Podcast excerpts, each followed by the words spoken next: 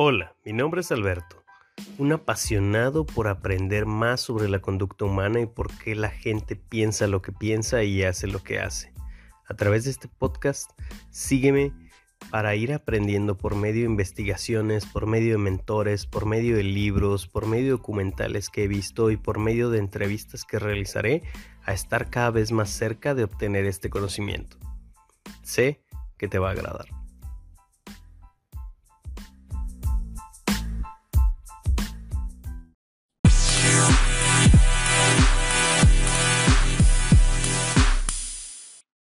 Buenos días, bienvenidos a Talento con Valor, en un capítulo más el día de hoy con gente talentosa del medio, con gente talentosa que, pues uno va descubriendo ¿no? en, en la vida. Me presento a Alberto López y el día de hoy me es un placer tener aquí a Rogelio Segovia. Rogelio es pues una de, las voces top que podemos encontrar dentro del área de recursos humanos en LinkedIn. También lo vi en, un, en algún determinado momento en un podcast en Spotify y sé que trabaja en una de las más importantes y reconocidas empresas aquí en, en el norte del país, ¿no? Entonces, sin más, ¿podrías darnos una breve presentación, Rogelio, de de quién eres tú, a lo mejor así brevemente, este, quién eres tú, qué haces, este, qué, qué proyectos ahorita tienes. Adelante. Claro que sí. Antes que nada, Alberto, muchas gracias por la, por la invitación y muy honrado de estar aquí contigo y con tu comunidad que nos está viendo o escuchando. Y bueno, me estás regresando la pregunta que normalmente yo le hago a mis invitados de dinos quién eres tú. Es una pregunta sumamente compleja y ya, me la regresaste. Entonces le doy. Eh, soy papá, soy esposo, eh, trabajo en, en Christus Muguerza. Actualmente, este, si es una pregunta difícil. Soy abogado, tengo una maestría en administración de empresas, una maestría en derecho corporativo, soy coach ontológico y estoy a punto de finalizar mi doctorado en filosofía con acentuación en cultura. Ya este, ya, entregué la tesis y también soy fundador y conductor del podcast Human Leader. Entonces, este, maratonista, panadero, me encanta la jardinería, amo escribir, este, leer también es una de mis pasiones. Entonces, creo que eso puede resumir más o menos quién soy, Alberto. Ok, perfectamente. Oye, ¿por qué iniciar Human Leader? Fíjate que este es un tema bien interesante y se remonta más o menos unos cuatro o cinco años. Cuando yo empiezo a certificarme como coach ontológico, adquiero ciertas competencias y habilidades y conocimiento que yo quise poner a disposición de, los demás. Eh, eh, certificarme como coach abrió la puerta a otros intereses, a otras cuestiones académicas y es por eso que primero me voy al doctorado, este, hace cuatro años y medio más o menos, eh, y luego después dije, ¿cómo puedo poner a disposición de otras personas esto? ¿Cómo puedo compartir lo que yo he traído? Y sobre todo, un tema bien importante, ¿cómo puedo traer la figura de la persona, del ser humano en la vida a nuestras organizaciones, entendiéndose por organizaciones, empresa, club deportivo, tema religioso, es decir, somos personas integrales y somos la misma persona en cualquier ambiente. Empecemos a explotar lo que algunas personas le llaman soft skills o competencias blandas, que mm. para mí más bien son competencias humanas, vamos a traerlas nuevamente a la conversación y vamos a unirlas al perfil de lo que típicamente nosotros entendemos por un líder. Entonces, para, para ser líderes hay que empezar por la persona, hay que empezar por uno, hay que empezar por los demás. Y esta es la idea de, Human Leader, esta es la idea de este, de este concepto, Alberto. Sí, porque sabes, me, llamó la atención en, en un capítulo del, del, blog y del podcast, ¿verdad? Sí. Este, que mencionaste parte de una pequeña sección de los retos que había para este año, no me acuerdo si era 2020-2021, antes de la vorágine de, del COVID, mencionaste algo sobre sesgos cognitivos y siento o percibo, ¿verdad? Por, por, por la experiencia que, he tenido y, y la, la, poca gente o mucha que haya conocido dentro de, del sector compuestos como el tuyo, ¿verdad? Este, que pues ya tienes un, un, nivel, ya sea, este, ¿qué eres? ¿VP de Cristus? VP de Recursos Humanos de Latinoamérica. Sí, VP de Recursos Humanos de Latinoamérica y Cristus Mujeres. Entonces, esta parte de que le den importancia, esa parte de sesgos cognitivos, este, ¿a qué te referías a lo mejor con este, investigar más o dar a conocer más esto de sesgos cognitivos en la organización? Ya. O, o, plantearlo, no, no, sé, digo, ahí fue, fue un, un, breve comentario que hiciste, pero me, me, me encantó. Ya. Eh, nosotros somos una bola de sesgos porque a final de cuentas somos personas y somos personas dentro de un contexto, dentro de un tiempo determinado, es decir, eh, la época en la que hemos vivido y dentro de un espacio determinado, es decir, el lugar o los lugares donde hemos vivido. Y eso es nuestros constructos, es nuestro contexto. No es ni bueno ni malo, simplemente es, porque de repente tú escuchas que es que los constructos sociales, es que, pues, pues es lo que hay, ¿verdad? Tú, tú naciste en una familia con unas ideas y con unas creencias y yo nací con otras. Eh, en otra familia, en otras ideas, y quienes nos estén escuchando ahora sí que con este tema de streaming, en cualquier lugar del mundo, lo van a tener totalmente diferentes. Entonces, yo esto lo, lo empiezo a abordar ya desde hace algunos años. De hecho, mi plática en TED eh, fue acerca del observador que soy y yo en esa plática planteaba cómo tú, Alberto, y yo vemos el mundo de maneras distintas y ambas son válidas. Y en la medida que yo pueda ver el mundo con tus ojos, y con los ojos de los demás, voy a abrir mi pensamiento y voy a abrir mi forma de entender, de interactuar, pero sobre todo de legitimar a los otros. Y esta palabra es bien poderosa y bien importante. ¿Cómo legitimo yo a los otros? Porque de, repente tú me dices, Alberto, es que sabes que, Rogelio, respecto a este tema, yo creo en esto y creo firmemente en esto. Y yo puedo decir, Alberto está mal, porque a mí me han enseñado desde chiquito que eso no es así, que eso está mal.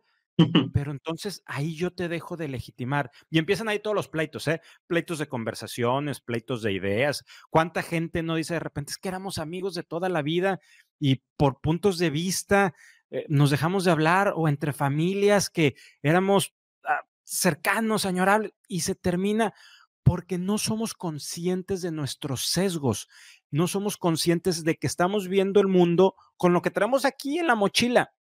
Y en la medida que eso no somos conscientes, no lo traemos al nivel de conciencia eh, y, y no empezamos a trabajar sobre eso, no legitimamos al otro y mis sesgos, mi bola de sesgos, ya ves que las abuelas decían, eres una bola de mañas, no, eres una bola de sesgos, es a lo que se querían referir. Y esa bola de sesgos hace que, se empiecen a dar otras cosas mucho más críticas, porque todo fuera como perder una amistad. Pues, pues, bueno, no todas las amistades son para toda la vida. No, empiezan temas de, de discriminación. Entonces, la diversidad y la inclusión se ven sumamente limitadas cuando ganan mis sesgos, porque entonces, ¿por qué en esa posición laboral, política, lo que sea, hay una mujer y no un hombre, o viceversa. Hay una persona alta o no alguien de menor estatura. Hay alguien de, tez blanca o de tez morena, o angloparlante o afrodescendiente, pero no tiene nada que ver. Y, y nuestros sesgos nos, nos empiezan a llevar a otros temas. Entonces, y resumiendo, ¿por qué son importantes los sesgos?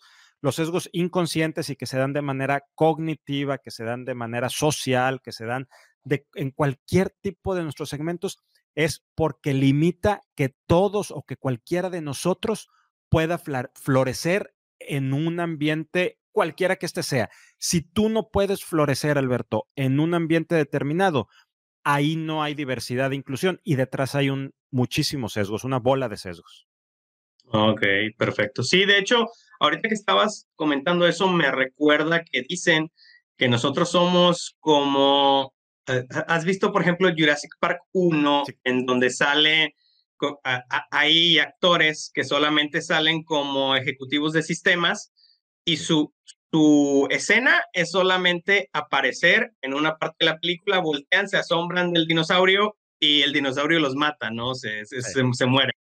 Es decir, y dicen que nuestra vida es un poco eso, ¿no? Es decir, llegamos a una película ya empezada. Yo, yo nazco en 1985 y ya obviamente hay un contexto social, hay un contexto histórico, hay una psicología social detrás del mexicano, ¿no? Mis papás también ya tienen su historia, y a la vez con ellos, con lo que me educan, y yo tengo que ser consciente de eso porque como tú dices, luego después ya vienen creencias personales de lo que vamos construyendo a, lo largo de, la vida, ¿no? Y, y por sesgos inconscientes yo también podría, podría decir un montón, ¿verdad? Pero a, mí me, me, llamaba la atención cómo es como en las organizaciones, por ejemplo, se daban y tú, por ejemplo, digo, debes de estar eh, relacionado a conocer este tipo de, de sesgos y, de eliminarlos. A mí, por ejemplo, me tocó, te, comparto una anécdota, me tocaba entrar a, a, reuniones con directores en donde estaban todos los, los gerentes, ¿no? Entonces, tú quizá a lo mejor desplegabas un proyecto o les decías sobre alguna nueva idea, aportación o, o, lo que sea sobre algo nuevo que se iba a implementar y veías cómo, dependiendo la dirección con la que estuvieras, pero recuerdo una en específico en donde los gerentes casi casi que mencionaban la idea y volteaban a ver al director a ver qué era lo que opinaba, ¿no? qué era lo que opinaba. Y dependiendo lo que opinara, ya decidían si se subían o no al barco. Entonces, tienes este aspecto en donde ellos necesitan como la aprobación para necesitar hablar, en vez de solamente pues, aventar el comentario, aventar la idea, aventar el aporte. Pero sí hay líderes en las organizaciones que quizá a lo mejor con un estilo autoritario o con un estilo de, pues aquí este, pues todo, todo, todo este, tiene que venir de mis ideas o, de algo que, que, yo apruebe, este, pues al final lo que hacen son gerentes que se quedan sin ideas, ¿no? Es decir, este, que, que dicen, no, pues yo, yo no aporto porque luego al final lo que importa es lo, lo que él diga, ¿no? O lo que, o lo que él comente. Pero sí me tocaba, y en otras sesiones de otros grupos me tocaban gerentes en donde sí aportaban, daban ideas, rebotaban y al final ya nada más este, la cereza en el pastel, ¿verdad? A lo mejor el líder, en este caso la dirección, decía, este, muy bien, ¿qué les parece si comenzamos para esta fecha? Esto pudiera ser así y ya, ya se va desplegando, ¿no? Pero sí, sí, sí me recordó mucho esa, esa parte, ¿no? Este, y traer ese conocimiento a las organizaciones creo que es algo que definitivamente no, no, no existe en, muchos lugares, ¿no? Es decir, la, mayoría de las empresas, organizaciones se están centrando en otro tipo de, de conocimientos, ¿no? Y quizá también por el, el ir y venir del, del, día a día. Sabes, me llamó la atención otro punto importante, este, ¿cuál es, y esto es, algo que, que quizá ya, ya, explicaste, pero quisiera que, que, que, nos lo comentes aquí, ¿cuál es tu opinión sobre estas evaluaciones 360 que, que se hacen en las organizaciones desde hace bastante tiempo y que pues es ya una práctica recurrente. Y te digo porque cuando escuché tu punto de vista me llamó la atención y dije, eso es algo que no me había pasado tanto así como que por la mente, ¿no? Y nos hace pensar. Entonces, ¿cuál es tu opinión sobre este tipo de, de evaluaciones, las llamadas 360? Ya, déjame conectar el comentario anterior con el tema del 360 porque creo que tienen mucha relevancia. Y yo invitaría a quienes nos están escuchando porque el ejemplo que tú acabas de dar es un ejemplo muy poderoso que se da en cualquier organización. No importa que tú me hayas dicho que eso lo viviste en la empresa A SADCB o en la empresa B SADCB. Eso es súper común. Si yo te preguntara, agarrando ese ejemplo, Alberto, entonces, ¿cuál es la cultura de esa empresa? Eh, nada más en ese ejemplo, olvídate de todo lo demás. De repente podría ser que tú o alguien pueda titubear porque dice, a ver, si de repente veo un líder que es así y luego veo un líder que es asá, entonces está siendo diferente en una misma área, en un mismo campus, en una misma dirección organizacional, es complejo.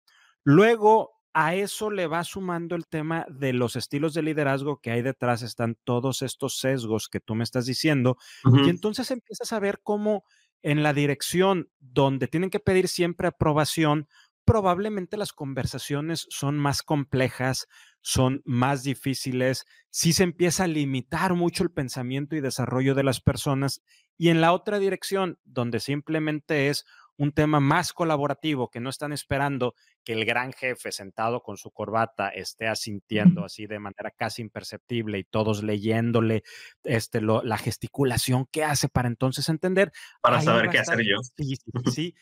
ahí va a estar floreciendo mucho más las ideas y se va a dar más temas de innovación y se van a dar temas sumamente diferentes. Entonces, agarrando ese mismo ejemplo, yo te digo, en, en, la dirección, en el área donde todos dependen de la gesticulación del gran jefe, ¿cómo vas a empezar a conversar? ¿Cómo podrías dar tú un feedback a un reporte tuyo, a un par tuyo o hasta a un jefe tuyo?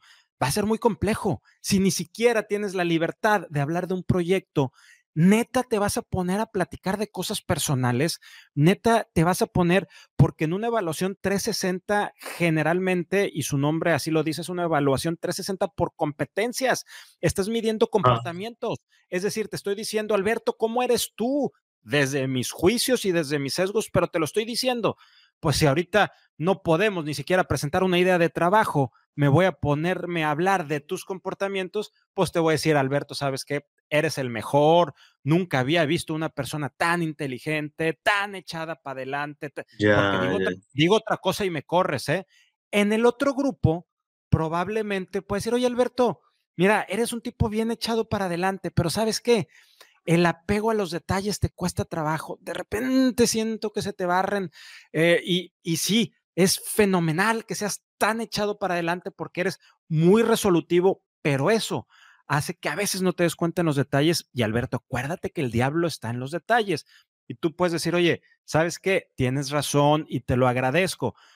Pero probablemente en esa otra dirección tampoco están preparados para tener esas conversaciones. Simplemente pudiera ser que de manera más natural surja. Entonces, ¿qué vamos a hacer? Vamos a escondernos todos atrás del anonimato y vamos a lanzar una evaluación 360 y vamos a decir lo que no nos podemos decir de frente. Ojo, no es malo. O sea, de repente alguien puede decir, es que Rogelio está en contra de las evaluaciones 360.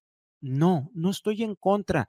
Ah, nos pueden ayudar mucho, nos pueden impulsar. Lo que pasa es que siempre que agarremos cualquier proceso, cualquier emoción, cualquier lo que quieras, todo en esta vida tiene sus sombras y sus luces, no lo bueno y lo malo, sus sombras y sus luces. Y el 360, de una manera genuina, de una manera transparente, de una manera madura, te puede ayudar a crecer como persona, te puede ayudar a desarrollarte profesionalmente, a seguir tu ruta de vida y carrera, a ver cosas que tú no estás viendo. Alguien desde fuera te está, te está observando y te está dando puntos de vista y tú los vas a agarrar porque también eres una persona madura y con eso vas a mejorar tremendamente. Qué bueno que exista esa herramienta.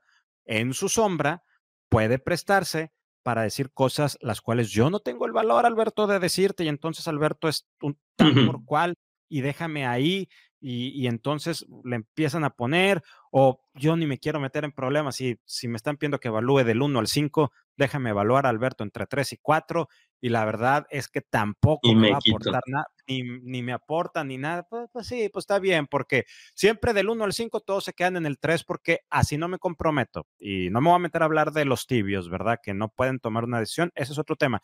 Pero también luego la empresa, no, la, recursos humanos, quien se encarga del tema de desarrollo de talento, agarra esas evaluaciones eh, para o fregar gente o para apoyar gente o ni siquiera entender que hay sesgos tremendos y que no está teniendo el valor. Entonces, para poder tener evaluaciones efectivas de 360, no significa que las desaparezcamos, empecemos a trabajar nuestras conversaciones, empecemos a trabajar nuestros sesgos, empecemos a trabajar cómo retroalimentamos, cómo, cómo felicitamos eh, a, nuestros colaboradores, a nuestros pares, a nuestro, a nuestro líder, porque luego, por un lado, las organizaciones están empujando tener conversaciones cruciales o First Conversation o, o, ponle el nombre o la metodología de aquí vamos a tener este tipo de conversaciones, porque está hay una frase muy padre que me gusta mucho y coincido que dice, las organizaciones son una red de conversaciones fenomenal. Efectivamente, una organización es una red de conversaciones porque se compone de personas. Y el 360, ¿qué tipo de conversaciones? ¿Queremos conversaciones anónimas? ¿Queremos manejar las cosas así? Aviento la piedra y escondo la mano. Entonces ahí es donde tenemos que entender luces, sombras y, y, saber que son procesos que requieren cierto grado de madurez y para llegar a esos niveles de madurez hay mucho trabajo detrás, Alberto. Oye, este, excelente ese, ese punto de vista. Fíjate que a, mí también lo que me hace pensar es, y, y aquí va otra pregunta, entonces, ¿te parece que es como si hubiera niveles de conversación que los grupos de trabajo deberían ir alcanzando? Es decir, este, pues aquí a lo mejor solamente hablamos de trabajo, aquí hablamos de trabajo, pero aquí también hablamos como de comportamientos, actitudes específicas o, una cuestión así, o hay diferentes tipos de conversaciones en las organizaciones y unas que debemos de, fomentar y otras que no, porque ahorita, pues el punto, como tú dices, es un claroscuro de, este, pues esto solamente nos va a llevar a un punto en donde doy, doy mi punto de vista, pero nadie sabe que yo fui. Este, y, y, la otra es hablando las, las cosas, pero tú ves como también diferentes tipos de, grupos que manejan diferentes tipos de conversaciones o niveles, este, o, o, cómo, cómo es la comunicación interna inter equipos en, en las organizaciones. Sí, mira, me regreso otra vez al tema de la cultura y luego conecto con esto. Y luego pudiéramos hablar también de lo que significa la cultura, pero no, no me voy a desviar en este momento. Primero hay que entender el tipo de cultura, y lo digo así entre comillas, comillas, o el tipo de comportamientos que existen en la organización. Hay organizaciones que tienen, le, puedes poner el arquetipo que quieras, diferentes autores le van a poner diferente nombre, pero los comportamientos son similares. Puedes tener una cultura de clan donde la gente, donde la solidaridad es muy fuerte, es muy alta, donde la gente se apoya entre sí, donde lo más importante es la persona y, ahí vamos a estar, oye Alberto, ¿cómo te fue el fin de semana? ¿Cómo están tus hijos? ¿Cómo está tu esposa? ¿Cómo están tus papás? ¿Qué has hecho? Y, se dan esos comportamientos. Hay otras organizaciones que su enfoque es sobre los objetivos, sobre los resultados, y las personas no es que no sean importantes, es que lo que existe es un respeto hacia la persona, pero no un interés sobre su vida personal porque todos estamos enfocados en los objetivos. Y eso se da en organizaciones que son un poco más financieras, en, en otro tipo de organizaciones que tienen así el resultado como norma. Y no es ni bueno ni malo, simplemente es, es donde te sientes tú más cómodo. Tú te puedes sentir más cómodo en una organización donde sea importante ese abrazo, ese apapacho, ese entendimiento, o en organizaciones donde dices, oye, yo vengo aquí a trabajar, vengo a dar mi mejor resultado y vengo a obtener un buen salario, eso sí, respetando a los demás, todo sobre una base de respeto del otro. Y pues, pues, yo sé que Alberto es un tipazo, profesionalmente hablando, que tiene muy buenos resultados, pero pues yo la verdad no sé qué le guste o qué no le guste, pues creo que le gusta el fútbol porque alguna vez llegó con una camisa de tigres o de rayados, pero pues no estoy tan seguro este, qué hace los fines de semana, pero pues eso pues es y dónde nos sentimos cómodos. El problema es estar en una o en otra y desear estar en la opuesta, ahí sí. En la, que no estás. Entonces, tú ya estás en una. Sobre esa cultura o comportamientos o normas de interacción entre las personas, se empiezan a dar las conversaciones. Y aquí hay un tema bien importante. La conversación no se trata necesariamente sobre qué hablamos. Es decir, no es mejor una conversación porque tú y yo, Alberto, hablemos de nuestros gustos personales y de nuestros hobbies o aficiones, a que tú y yo, Alberto, hablemos de nuestros objetivos y de las metas que tenemos que alcanzar. Ni una ni la otra es mejor, simplemente es. Pero ambas conversaciones tienen estructuras. Y, no importa, porque tú me decías, hay muchas conversaciones, hay cualquier cantidad de conversaciones. Y en las organizaciones vemos conversaciones más eh, recurrentes, como pueden ser las de hacer peticiones, la de ser oferta, la de feedback, la de reconocimiento, la de desarrollo de carrera, pero cualquier cantidad de, la de queja también, pero cualquier cantidad de conversaciones. No más que detrás hay una estructura. Y detrás de, de, de, la estructura conversación, de la conversación, y no me estoy refiriendo a emisor, receptor y mensaje, no. Atrás de esa estructura sí hay una estructura lingüística, pero todavía detrás hay una persona. Hay dos personas porque estamos conversando y conversar es danzar, es bailar y cuando conversas y bailas lo tienes que hacer al compás y con cadencia. No puede ir cada quien eh, por su lado, porque si no, eso ya no es baile, eso, eso es otra cosa, ¿verdad? Y, y, y, en cada una de esas personas que están bailando en conjunto hay un cuerpo, una emoción y un lenguaje, o sea, no simplemente, y el lenguaje es la parte cognitiva. lo que aquí empiezo a pensar, lo saco, pero no hay ahí, detrás de lo que yo te estoy diciendo, está una emoción. Y puedo estar triste o feliz o cansado o frustrado y como quiera vamos a estar conversando. Y desde ahí yo estoy conversando y tú estás conversando desde lo tuyo. Entonces, cuando yo me empiezo a dar cuenta de eso, digo, tengo que legitimar al otro, porque Alberto puede estar cansado, feliz, triste, frustrado, enojado. ¿Y cómo está su cuerpo? Pues su cuerpo está prendido, lo veo que está así echado para adelante, lo veo que está acá con los brazos cruzados y alejado, y así yo me alejo y tú ya no me escuchas ni siquiera en el micrófono, y a lo mejor así está haciendo la conversación, que me estoy alejando y estoy bajando la voz, que me dejas de escuchar, como, como está sucediendo aquí en esta transmisión. Y luego no me voy a meter ahí porque se puede hacer muy largo. Ya lo que es la conversación, cuando yo entendí esta parte, tiene una estructura. Y rápido, si voy a hacer una conversación de retroalimentación y yo te voy a retroalimentar a ti, yo tengo que llegar con una corporalidad sí resolutiva, porque eso me va a dar el valor de decirte las cosas. Te voy a decir algo que probablemente no es positivo y tengo que llegar resolutivo, pero desde una emocionalidad del cariño, porque tengo que cuidarte. Eres una persona que está sintiendo un cóctel de emociones. Y por el otro lado, tú tienes que llegar con una corporalidad de apertura. No va a servir que llegues así todo enojado. Y tienes que llegar también con, con, con una emotividad de recepción. Y luego ya se da lo que es la parte del lenguaje y se empiezan a crear conversaciones hermosas y con esto cierro. Recordemos, y esto lo dijo John Austin, uno de los principales filósofos del lenguaje por ahí de los años 20 o 30 de, del siglo pasado. Él decía que el lenguaje es performativo, es decir, el lenguaje crea. El lenguaje no son simplemente palabras. Al momento que tú, Alberto, me invitaste a participar aquí en tu podcast, fue performativo. Tú creaste desde ese entonces, tú fuiste oferta porque me hiciste una oferta al invitarme, pero fue performativo porque creaste una conversación y creaste esta conversación y creaste un mundo nuevo que está haciendo este, e, e, esto, ¿verdad?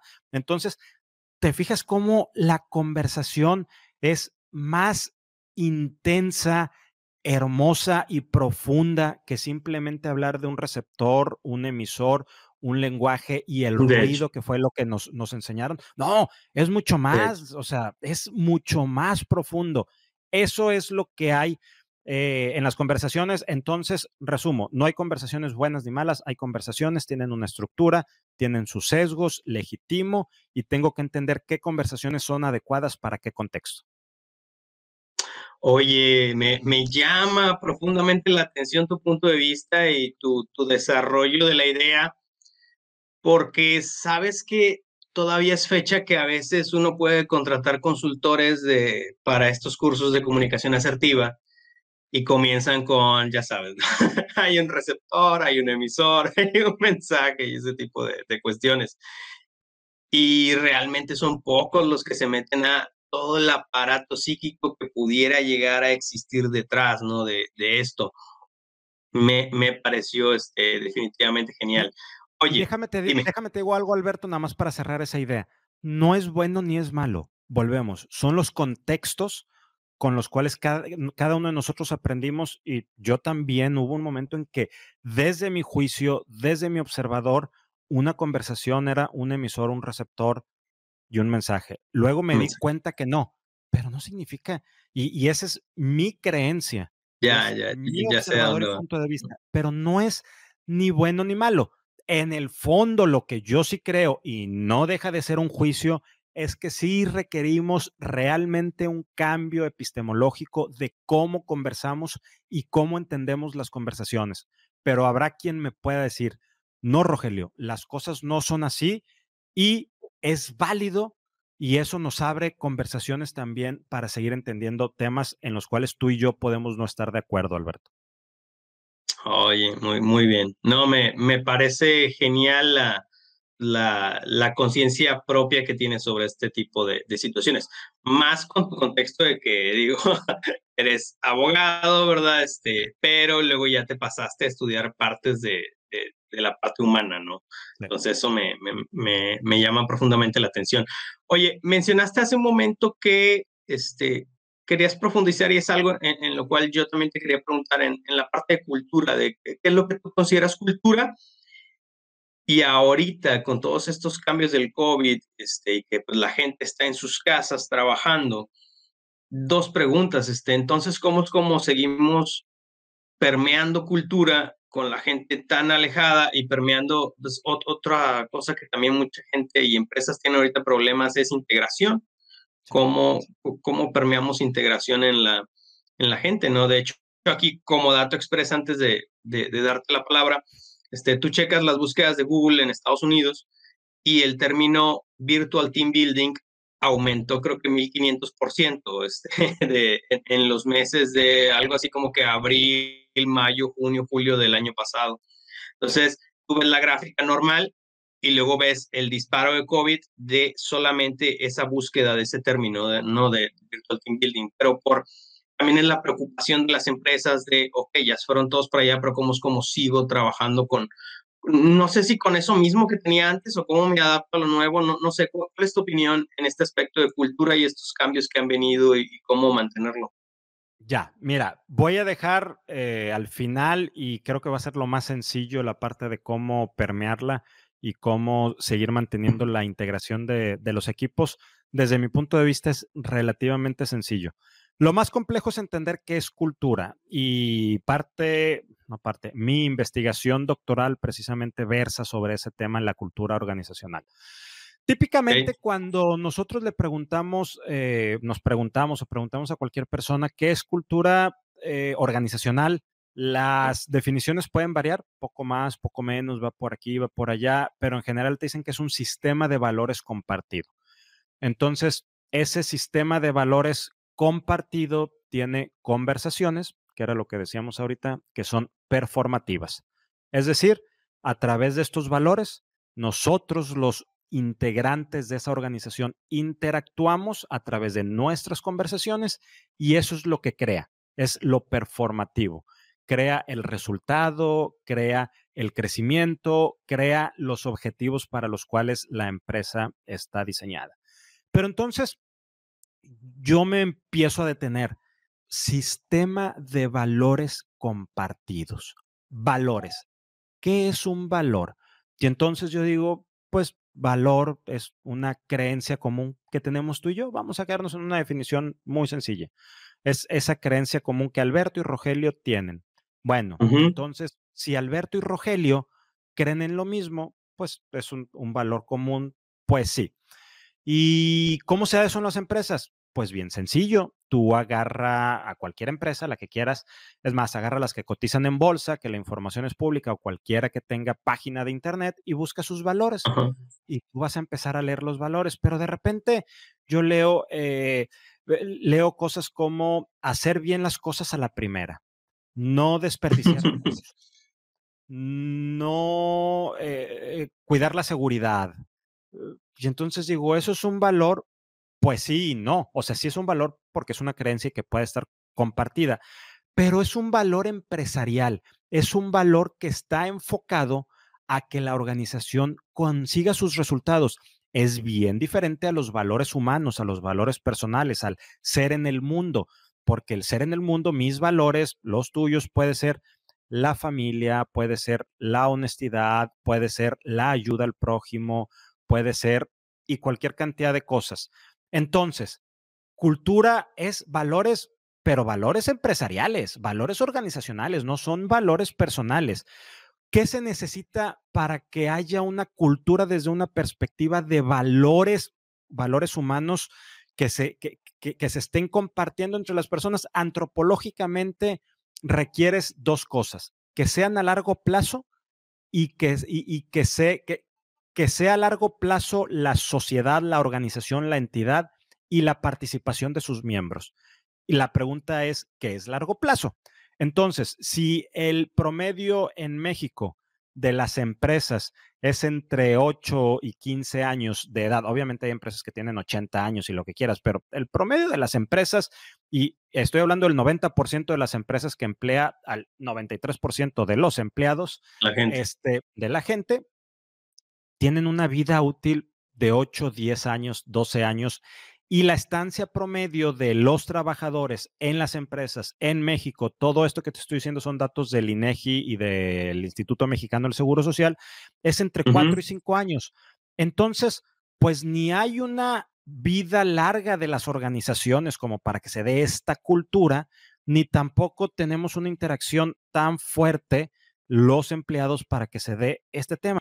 Aparte, valores es un sistema de creencias compartido. Nuevamente me regreso, perdón, cultura es un sistema de valores compartido, e, es un sistema de valores compartido.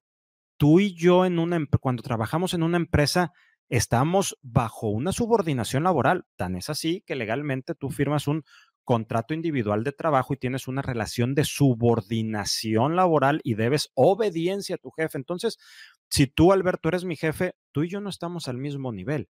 Tú y yo estamos, eh, tú eres mi jefe y yo estoy aquí y yo tengo que, o sea, no importa cuál sea, a lo mejor mi valor es la ayuda al prójimo y ayuda a los animales desprotegidos que están en la calle, son dos de mis valores, pero nada tienen que ver con los valores organizacionales, ni puedo decirte que tú y yo no tenemos una cultura organizacional porque no tenemos esos valores. Sé que me estoy alargando y estoy profundizando mucho, pero entonces alguien me puede decir, a ver, Rogelio, ya me explotó la cabeza, ya no te entendí, ok, no existe la, ya me dijiste que no existe la cultura, que porque quién sabe qué del tiempo y quién sabe qué de cuánto estás y que porque es una relación, bueno, entonces ya dime qué es la cultura, ¿no? Entonces no me digas lo que no es, dime lo que sí es. La cultura es un conjunto de normas que tú y yo estamos después, dispuestos a seguir en una organización. Por eso tenemos una misión, por eso tenemos una visión, que de ahí nace un código de ética, un reglamento, unas políticas, unos procesos, firme un reglamento interno. Entonces, lo que en la organización decimos que cultura organizacional en una empresa es un sistema de valores compartidos, es un sistema de normas compartidas sobre los cuales construimos comportamientos. ¿Por qué tú puedes ir a trabajar en tu empresa, Alberto, con shorts, chanclas este, y, playera así tipo polo o, playera sin cuello, pero como lo hacen en Google, como lo hacen en todas estas empresas que son muy tecnológicas o muy creativas, pero otra persona tiene que ir con saco y con corbata este, y, y con cierto código que tiene porque esa es la normatividad y, tú y yo estuvimos de acuerdo en seguir esas normatividades y de ahí van nuestros comportamientos.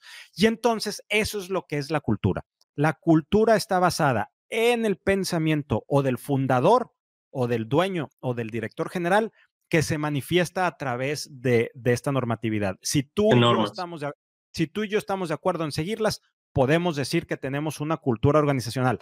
No importa el nombre que le demos. Oye, Rogelio, pero es que a lo mejor ya no debemos decirle cultura. No, hombre, sí, tú dile cultura, así como decimos que hay cultura del vino y cultura del narco y cultura de la música. Y, o sea, es un tema lingüístico. ¿Se ha sobreusado la palabra cultura? Pues sí, pero no tiene nada que ver, ¿verdad? En el fondo nos ayuda a entender lo que estamos buscando.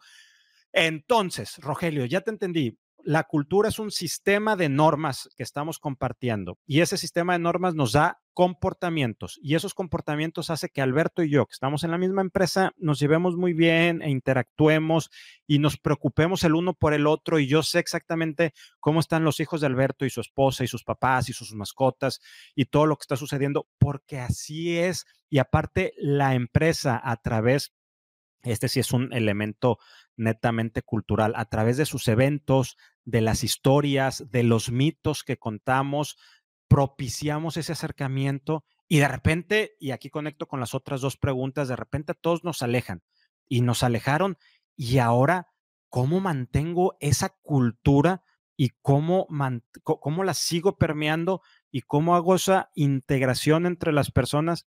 Y ahí es donde yo te decía, facilísimo, desde una perspectiva súper complejo, desde lo sencillo que lo único que tengo que hacer es cambiar mi forma de pensar. Y es sencillo porque pues si todo fuera como cambiar mi forma de pensar, es tan complejo porque eso es lo más difícil y lo que más trabajo nos cuesta a las personas.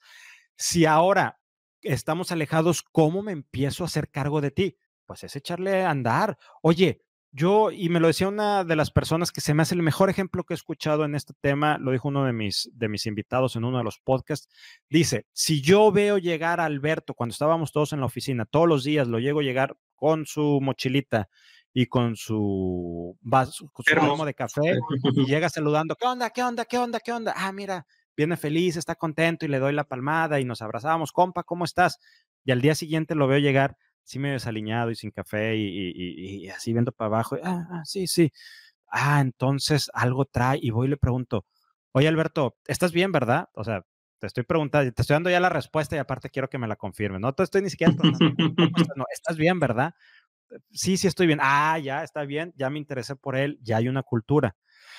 ¿Y ahora cómo lo voy a hacer? Pues no veo cómo llego. Oye, pues ahora es mucho más poderoso. Ahora yo estoy viendo a Alberto pero atrás estoy viendo los libros que tiene aquí en su librero o que está oscuro o que pasa su gato, su perro, su pareja y le, le, empiezo a preguntar y me empiezo realmente a interesar y cosas que no hacía antes. Oye, ¿y ese libro que tienes ahí atrás, Alberto, ese no lo tenías la vez pasada? ¿Lo estás leyendo o nomás llegó ahí aventado y de repente salta el gato, saltará el perro, o ya sé a qué horas llega el del agua, o ya sé cuándo tus hijos están, eh, que están tomando ahí las clases, están en receso porque se empiezan a escuchar todos los gritos en la casa? Pero si yo no me doy cuenta que estoy teniendo la oportunidad de tener esa interacción, pues todo se, se pierde, se disuelve. O sea, puedo tener una interacción mucho más poderosa, mucha más cercana. Ejemplo personal, yo con mi equipo de trabajo los conozco mejor que los que nunca, que lo que nunca los conocía a ellos, a sus gustos, a sus hobbies, a sus familias. Es, eh, para mí ha sido súper poder. Sí extraño tenerlos frente a frente, platicar con ellos. Claro que lo extraño, pero no significa que el que no podamos hacerlo, no haya otra manera de hacerlo. Entonces, así es como sigues permeando la cultura, cualquiera que sea tu cultura, existe la manera de, de hacerlo. ¿Cómo creas esa, decías, esa pertenencia o esa integración? Bien sencillo, hazte cargo del otro. Pregúntale cómo está. ¿Es difícil? Sí, sí es difícil porque ahora tengo que dedicar más tiempo a preguntarle, oye Alberto, ¿cómo estás? ¿Qué series estás viendo? Eh, el tema este que me platicaste ahí de tus papás que andaban batallando, ¿les fue bien? ¿No les fue mal? Eh, oye, la pared que estabas pintando, ¿siempre sí terminaste o hiciste un relajo o, lo dejaste a la mitad? O, y me estoy haciendo cargo de ti, entonces estoy permeando la cultura. Te estoy hablando de una cultura que muchos autores, estos ejemplos son de clan, es decir, mucho por la pertenencia de las personas, pero hay otras culturas que te dicen, oye, pues resultados y vamos y nada más me voy haciendo cargo de cómo estás, cómo te ayudo, sí, pum, lo que sigue. Entonces, pero requiere mucho pensamiento. El que yo ya no pueda estar cerca para tocar a las personas, para abrazar a las personas, para sentir el aliento de las personas, no significa que emocionalmente no me pueda hacer cargo de ellas. Y eso es bien importante en una cultura. Me extendí mucho, Alberto. Discúlpame, espero haber podido conectar lo que tú querías ver de lo que es cultura y estos dos temas que ya son comportamientos o accesorios para mantener esto que es la cultura.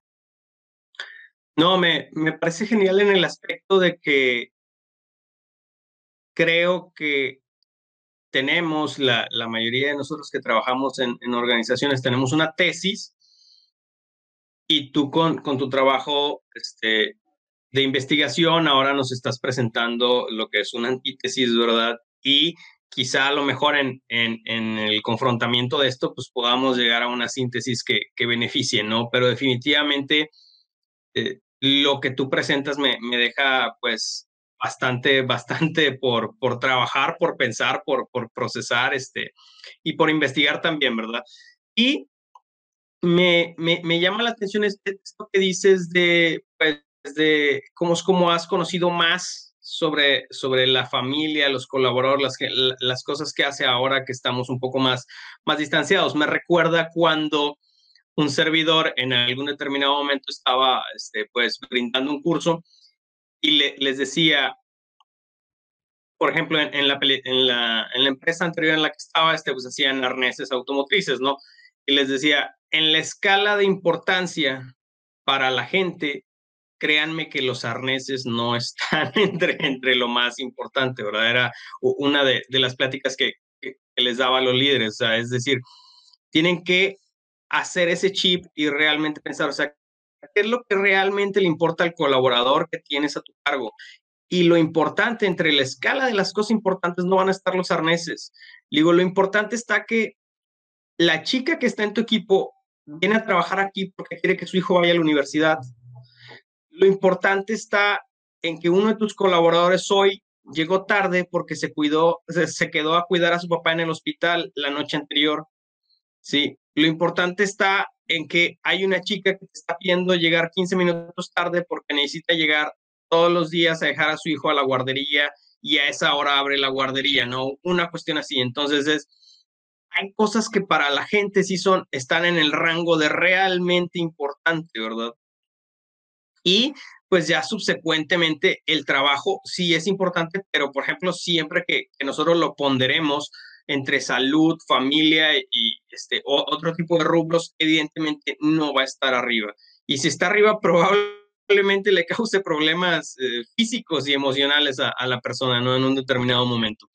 Entonces es tomar esa conciencia en los líderes de lo que realmente es importante y si lo conecto con esto que tú mencionas, ahorita o, en estas fechas pasadas y ahora tenemos esta oportunidad de conectar con esa parte que no conocíamos de la gente en, los equipos de trabajo, ¿no? Es decir, de, de, conocer más y decir, ok, este, por ejemplo, ahora que te he estado viendo por el simple hecho de, de, ver este, lo que manejas, por ejemplo, en video de Human Leader y, y los, los comentarios que has hecho y lo que a veces muestras, sí, sí veo una tendencia como de esto de, le llamaban hombre renacentista, ¿verdad? Es este, este tipo de, gente del renacimiento que le gustaba hacer de todo y, y, por ejemplo, pues el, ejemplo más, más, más alto es Da Vinci, ¿no? Que era, era pintor, escultor, médico, biólogo, cocinero.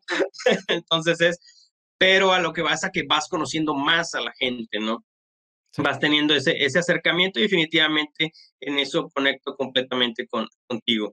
Sabes, me encantó la plática, este, te estoy muy agradecido por, por este tiempo. Solamente hago dos, dos preguntas base para toda la gente que viene aquí conmigo. Este, son, son muy breves este, y, y pues, quisiera que, que, me comentes en el poco tiempo que nos queda este, sobre ello. Sé que es un tema muy extenso la pregunta que te voy a hacer, pero pues este, me interesaría tener tu, tu punto de vista. Yo tengo tiempo, ¿eh? Así que tú echa. Ya, ya, ya, ya. Perfecto, gracias. ¿Cómo ves, Rogelio, a México en estos momentos? ¿Y qué crees que necesitamos hacer como mexicanos para seguir avanzando, para, para dar, dar el siguiente paso? E, esto te, lo comento porque se lo he estado haciendo la pregunta a diferente gente.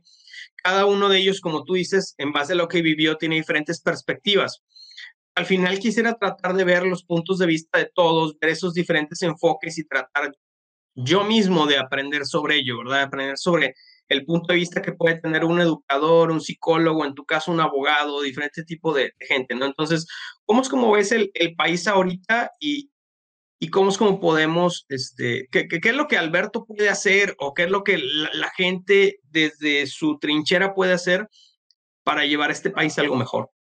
Ya lo, cómo hacerlo y luego cómo lo veo. Este, porque creo que la primera es más sencilla de responder que la segunda. ¿Cómo hacerle? Es también nuevamente y es relativamente sencillo. Vamos a cambiar un poco nuestra forma de conversar y utilicemos algo que en el contexto siempre nos han dicho que no lo hagamos así y hablemos del yo. Y ya ves que siempre nos dicen, no, no es que no puedes decir el yo porque el burro por delante y, y nomás estás hablando de ti y no, no, no empecémoslo a cambiar. Siempre eh, cuando escucha a las personas que tienen un objetivo individual, siempre hablan en tercera persona. Logramos terminar la carrera, logramos terminar este proyecto, logré presentar, logramos presentar el examen y de repente logramos quiénes. ¿Y por qué digo que tiene, es más, en la, y espero que no me estén escuchando mis asesores de tesis ni mi director de tesis, al principio, cuando empezó la redacción, a mí me la regresaron porque tenía que cambiarle, yo ponía, yo en la investigación estoy presentando y yo estoy haciendo eso, y me dijeron, no, no, no, tú no puedes decir eso. Y yo, pues es que lo estoy haciendo yo. Si lo hace alguien más, pues hasta trampa académica, ¿verdad? O si lo estamos haciendo en equipo, es un tema totalmente individual. No, pero lo correcto es que tienes que hablar en tercera persona.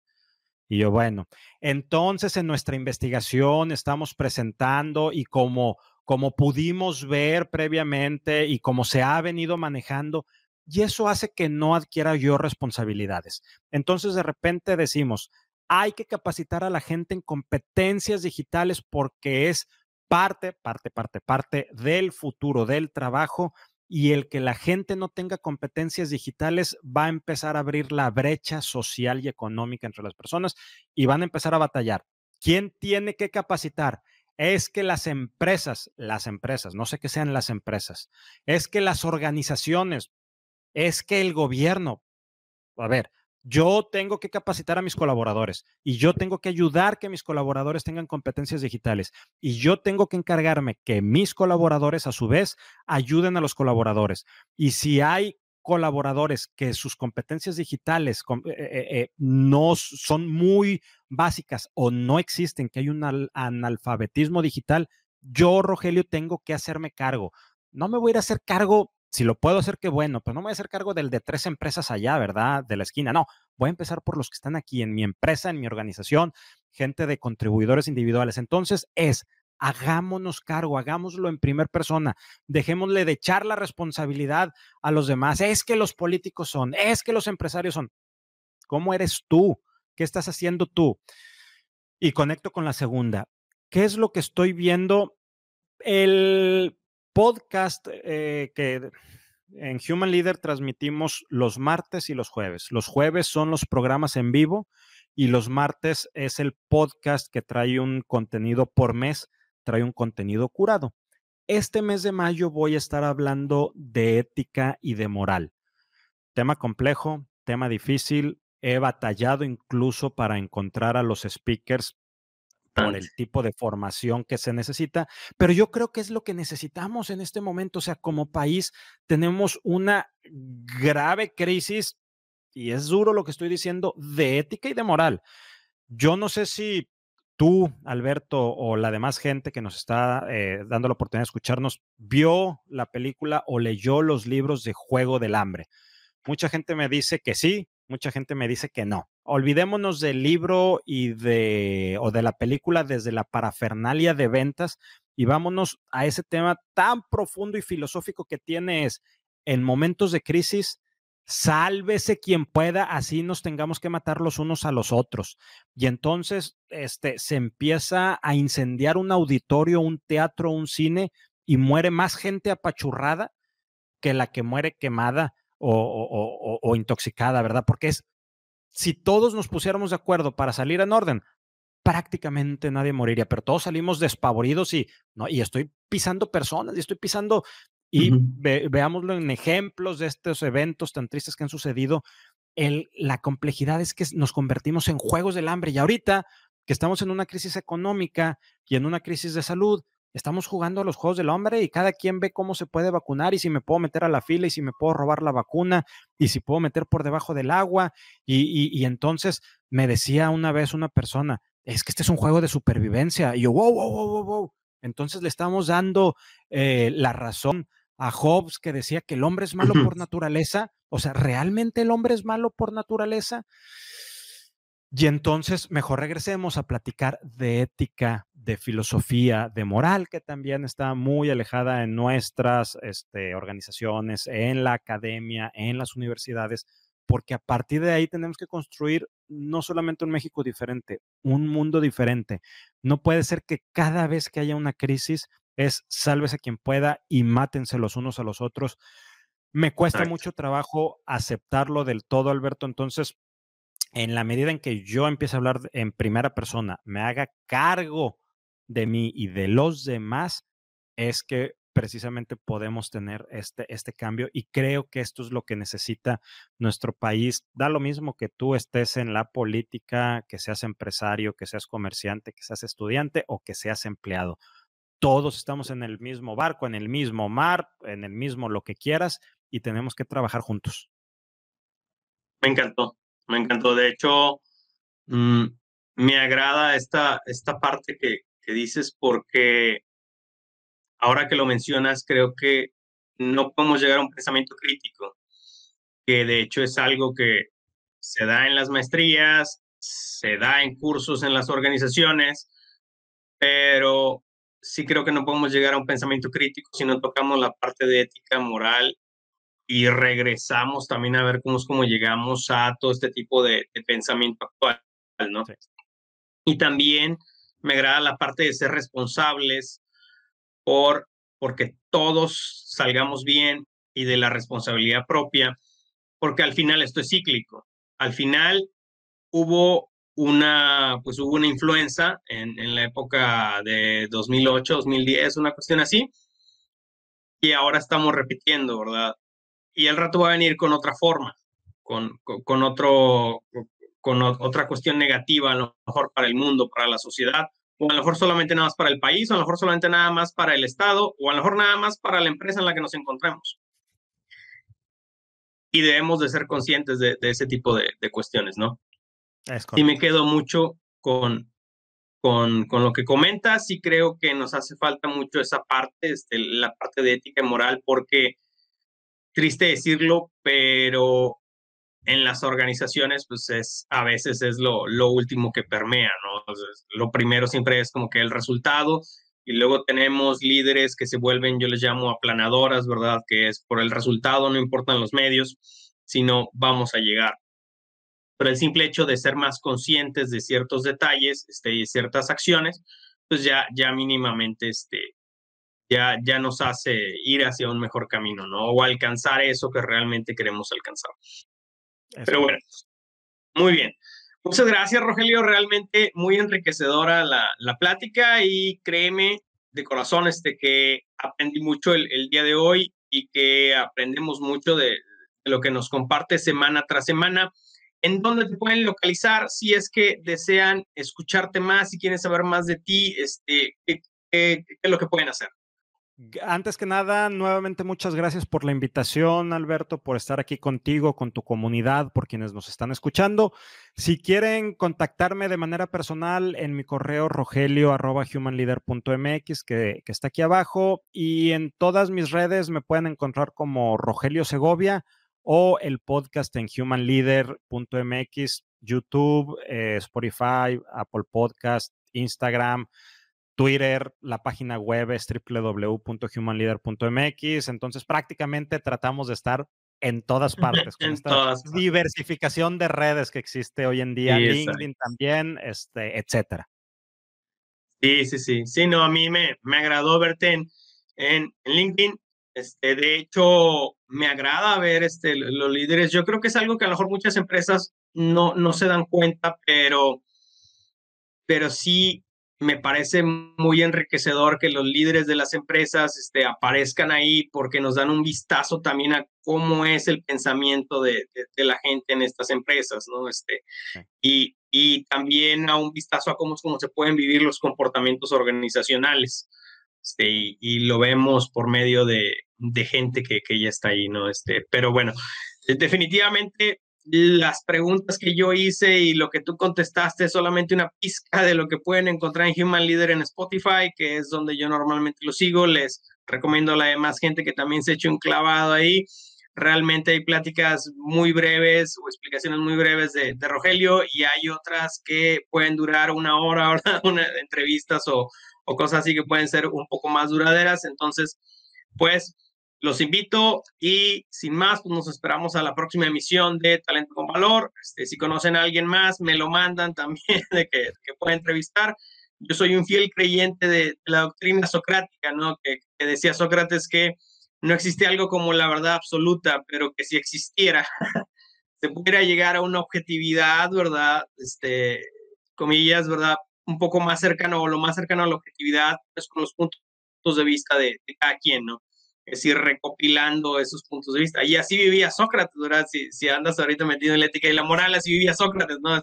Preguntándole a la gente del pueblo este, qué era el bien, qué era el mal, qué era la felicidad, la tristeza, este, todo esto, ¿no? Entonces, muy bien. Muchas gracias, Rogelio, y pues, gente, hasta la próxima. gracias.